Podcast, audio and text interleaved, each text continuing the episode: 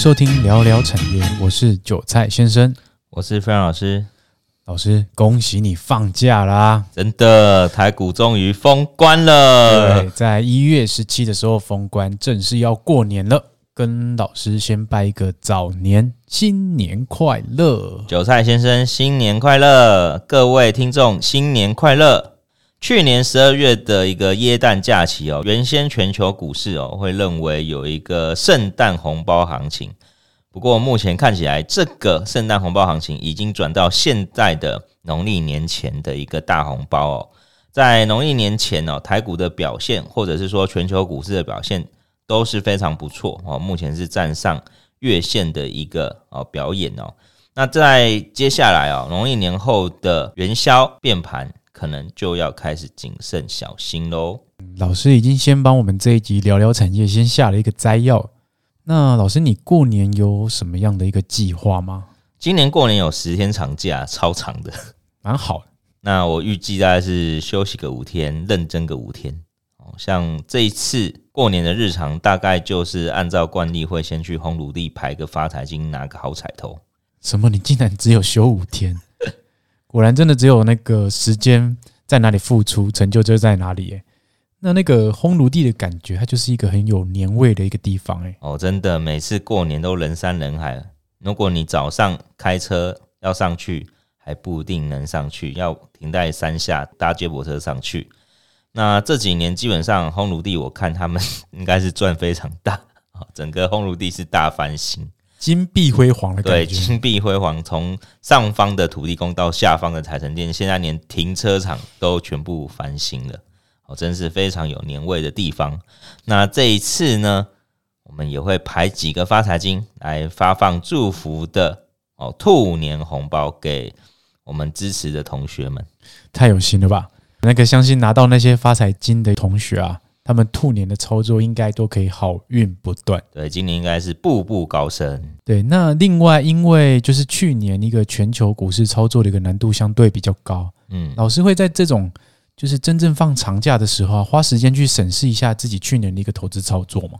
要哦，在现在这个时间点哦，基本上哦，虽然最坏的状况可能是在去年股市就已经领先先跌的，但今年哦，才是真正实体经济进入一个正式衰退的格局哦，所以股市在去年哦，虽然修正了九个月，但今年还是有一些后遗症或者是并发症可能会跑出来哦，所以在这样的一个情况下，就要去避免去年。哦，所投资的一个错误，在今年不要再发生啊！因为今年的状况有一些可能是打库存呆账，那有一些呢，可能啊是会被客户倒账啊，所以这个部分要特别小心。那再来部分比较好的状况，大概就是今年的上半年，只要库存去化的还 OK 的话，那台股哦看起来应该就是不会有一个大幅破底的可能性。不过在这里哦，还是要进行横盘或者是再打一只脚确认的时候，在这个同时呢，今年哦选股不选市是相当重要的哦，选股的一个条件也要提高一些。个股的财务体质要大于营运的哦成长，去观察哦来个重要，不然你营收成长了，它的应收账款却没有办法收回的时候，客户倒账反而你会认列损失，导致获利衰退。那另外，我们刚刚前面有讲哦，今年很多公司还是有库存危机的存在。虽然可能在第四季有一些大幅提列哦，但有些公司是每一季认库存提列哦，那这个部分就还是要在上半年去观察哦。那今年呢，整个高利率的一个金融环境也不易改变哦，就算明年哦，利息还是还在很高档的一个状态之下，加上联准会的货币政策还是持续紧缩，所以在这一块里面哦。客户的财务压力，或是公司本身的财务压力，都是今年在股市上要面对的课题。听老师这样说下来，等于是全球的经济也在面临长新冠的一个 后遗症，对一个后遗症。对，就是像那个世界银行或是国际货币组织 IMF 啊，嗯，他们都在对明年的一个景气做一些衰退的事情。对，呃，有一些企业它都已经对这种景气下行已经开始做未未雨绸缪啊，去做一些资本支出的一个调整。另外啊，像刚刚说的利率的一个陡升啊，在明年也会对企业造成一个非常大的一个偿债压力哦。对，没错。对，那在库存的部分，像纺织业啊，他们预计在二零二三的一个 Q two 能够得到一个缓解回升的一个情况，对。那可是电子产业就没办法，他们可能就还是要去透过一些降价或者是一个认列库存的一个损失来打消它一个库存的数字抢单呢、啊。他们只要听到我，在今年的不管是第二季、第三季一开始抢单会造成全市场混乱。是，可是通常抢单这件事情也是在清库存的最后一步哦。哦，了解。所以代表说，他们其实各个产业都已经开始在准备抵御这种衰退浪潮的一个侵袭哦。是对。另外哈，我就在想说，身为一个茁壮的韭菜，对，到底要怎么样才不会被收割？所以我也是要复盘一下自己的问题哈。所以以我的一个遇到的一些情况啊，就是比如说，眼看短线往上做。我的手指就会不自觉的去操作，然后我抱山一做又一做。当我回神的时候，我已经陷入了沼泽。对，好，那基本上哦，以今年来说，这样的一个操作状况，可能都是比较偏向于短线题材。短线题材在近期啊，它大概没有像过往哦，可能可以轮动一个月、两个月哦，都是几天到一个礼拜。那之后就开始换族群去表现。所以这时候可以去观察哦，个股它是否股价有站稳五日、十日、二十日线的一个多头格局。当然，遇到上档压力以及大盘盘面不佳的时候，可能这种短线题材股就必须要落袋为安。大盘的部分哦，也要去观察它的多头格局目前在什么样子的一个讯号。就以现在来说，整体大盘呢，现在对于年线来说压力还是相当大。啊，因为它的年线扣底位置现在还在一万七千多点哦，要到今年的七八月才会来到现在指数的一万五。哦，所以整体来说，今年下半年来看，股市的表现会稍微好一点。那另外的部分，如果是追逐哦短线族群题材的，还有基本面的话，我想是不用太过于担心。可是如果你是追逐那种强势股，但它没有基本面的话，哦，只有题材的话，你就要用技术线型的哦均线下去做考量哦。十日是一个短线观察的指标，二十日、六十日就是中线哦去观察的。那跌破季线，当然就是比较不好的一个状况了。那另外一部分呢，只要看到大盘跌破五日线的时候，就要开始小心，大盘可能会有反转的讯号。是，所以啊，就是我们还是要回归到，就是对产业并没有太多的研究，也没有去及时的补充一些产业的新闻啊，或者是说公司的一些基本面数字，导致我们就是不是卖太快，就是抱太久。嗯，但可是跟老师这样录了一整年的一个雷老产业哈。其实也逐渐对这种每个产业的一个作业啊，有慢慢的去有了一些吸收一些产业的一个知识。可是我其实到最后得到一个结论，就是说我们要珍惜每一分的钱。对，珍惜每分金钱非常重要。对，因为毕竟公投时代哦，赚钱真的是很不容易的事情。那每一次的交易基本上也是累积自己交易经验的机会啦。那不管投资的方式。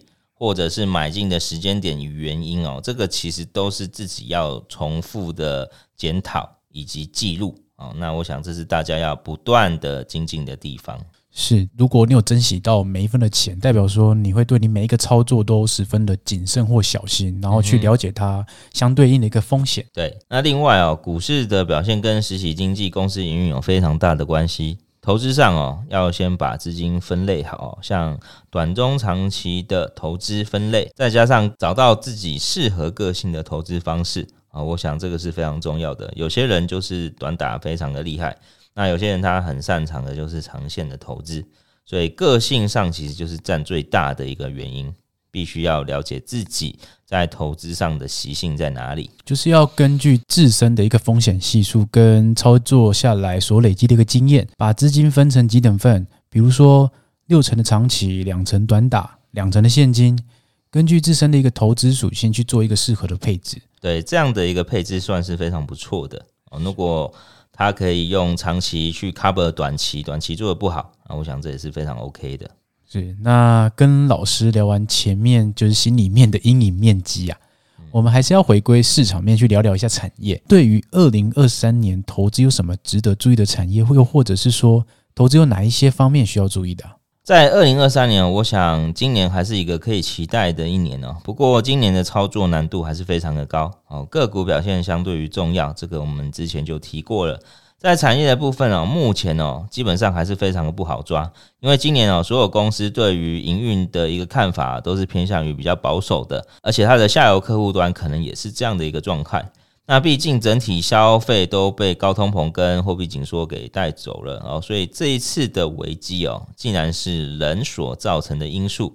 那在接下来景气正式步入衰退的同时哦，通膨必定也会大幅的下滑。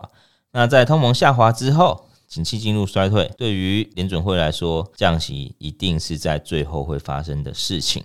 那降息对资本市场来说，也将会提前反应。从市场上的一个 Fed Watch 的记录来看哦，十二月降息的几率是非常高的。那提前一季反应的话，可能就在第三季末跟第四季。哦，这个是大家可以去留意的地方。在个股的部分呢，对于今年营运来说，只要公司能够成长哦，那应该就是前段班的好公司了。那当然，很多公司今年的一个状况哦，可能会偏向于停滞成长或是小幅成长，那甚至也有小幅衰退的。以台积电的例子哦，大概就是今年的状况哦，在上半年 YOY 表现是非常差的，但是到了下半年呢，整体来看全年的一个营运成长大概可以维持零到三 percent 的一个表现哦，所以。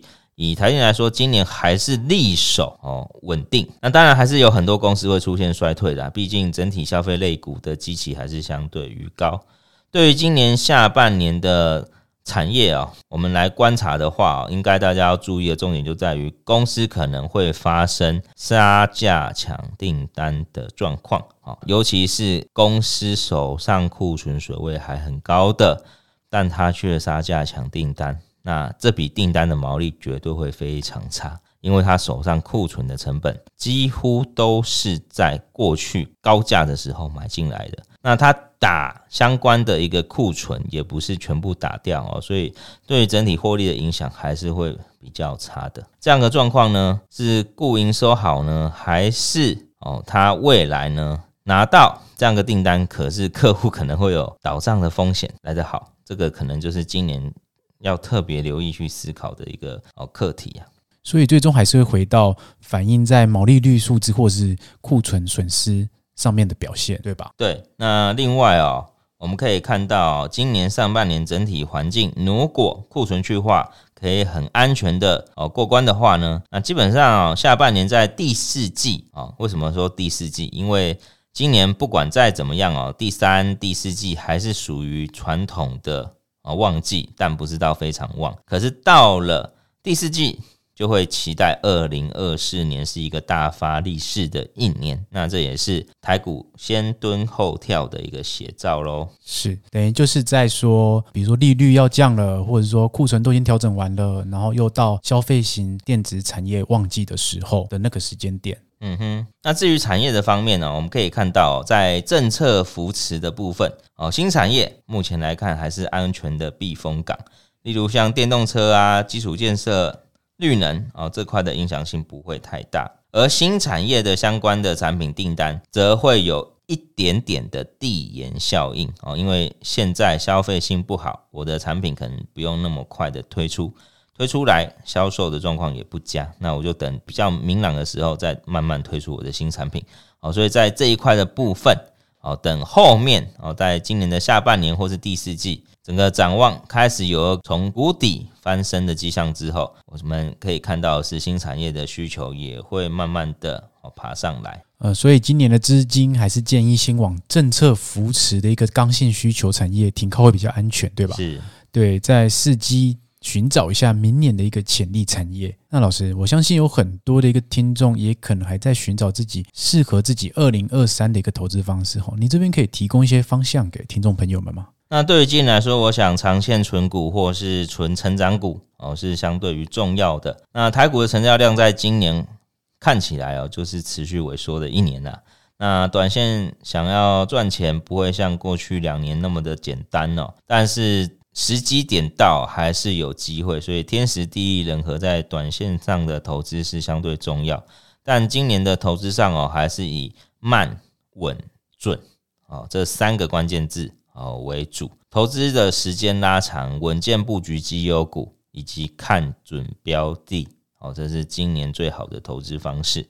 那如果是想赚快钱的投资人呢，你的灵敏度哦就要提高非常的大哦。那在观察力也要强，体力也要不错哦，才能在这个盘生存。那行情不好的时候，也要适度的休息。不过最好的状况，大概就是用长线保护短线啊。我想这个也是在今年的一个投资上很重要的一个方式。那年底的部分，预期还是会有不错的行情会发生。是，所以想玩短线的话，哈，那个停损也要设定好，就跟刚刚上面所说的，要珍惜你的每一分钱，这样子。对，好了，那本集聊聊产业，我们就聊到这边。也祝各位听众在新的一年可以找到适合自己的一个投资方式，在兔年能够前兔似锦，扬眉吐气，银兔满堂。祝大家新年快乐，拜拜，拜拜。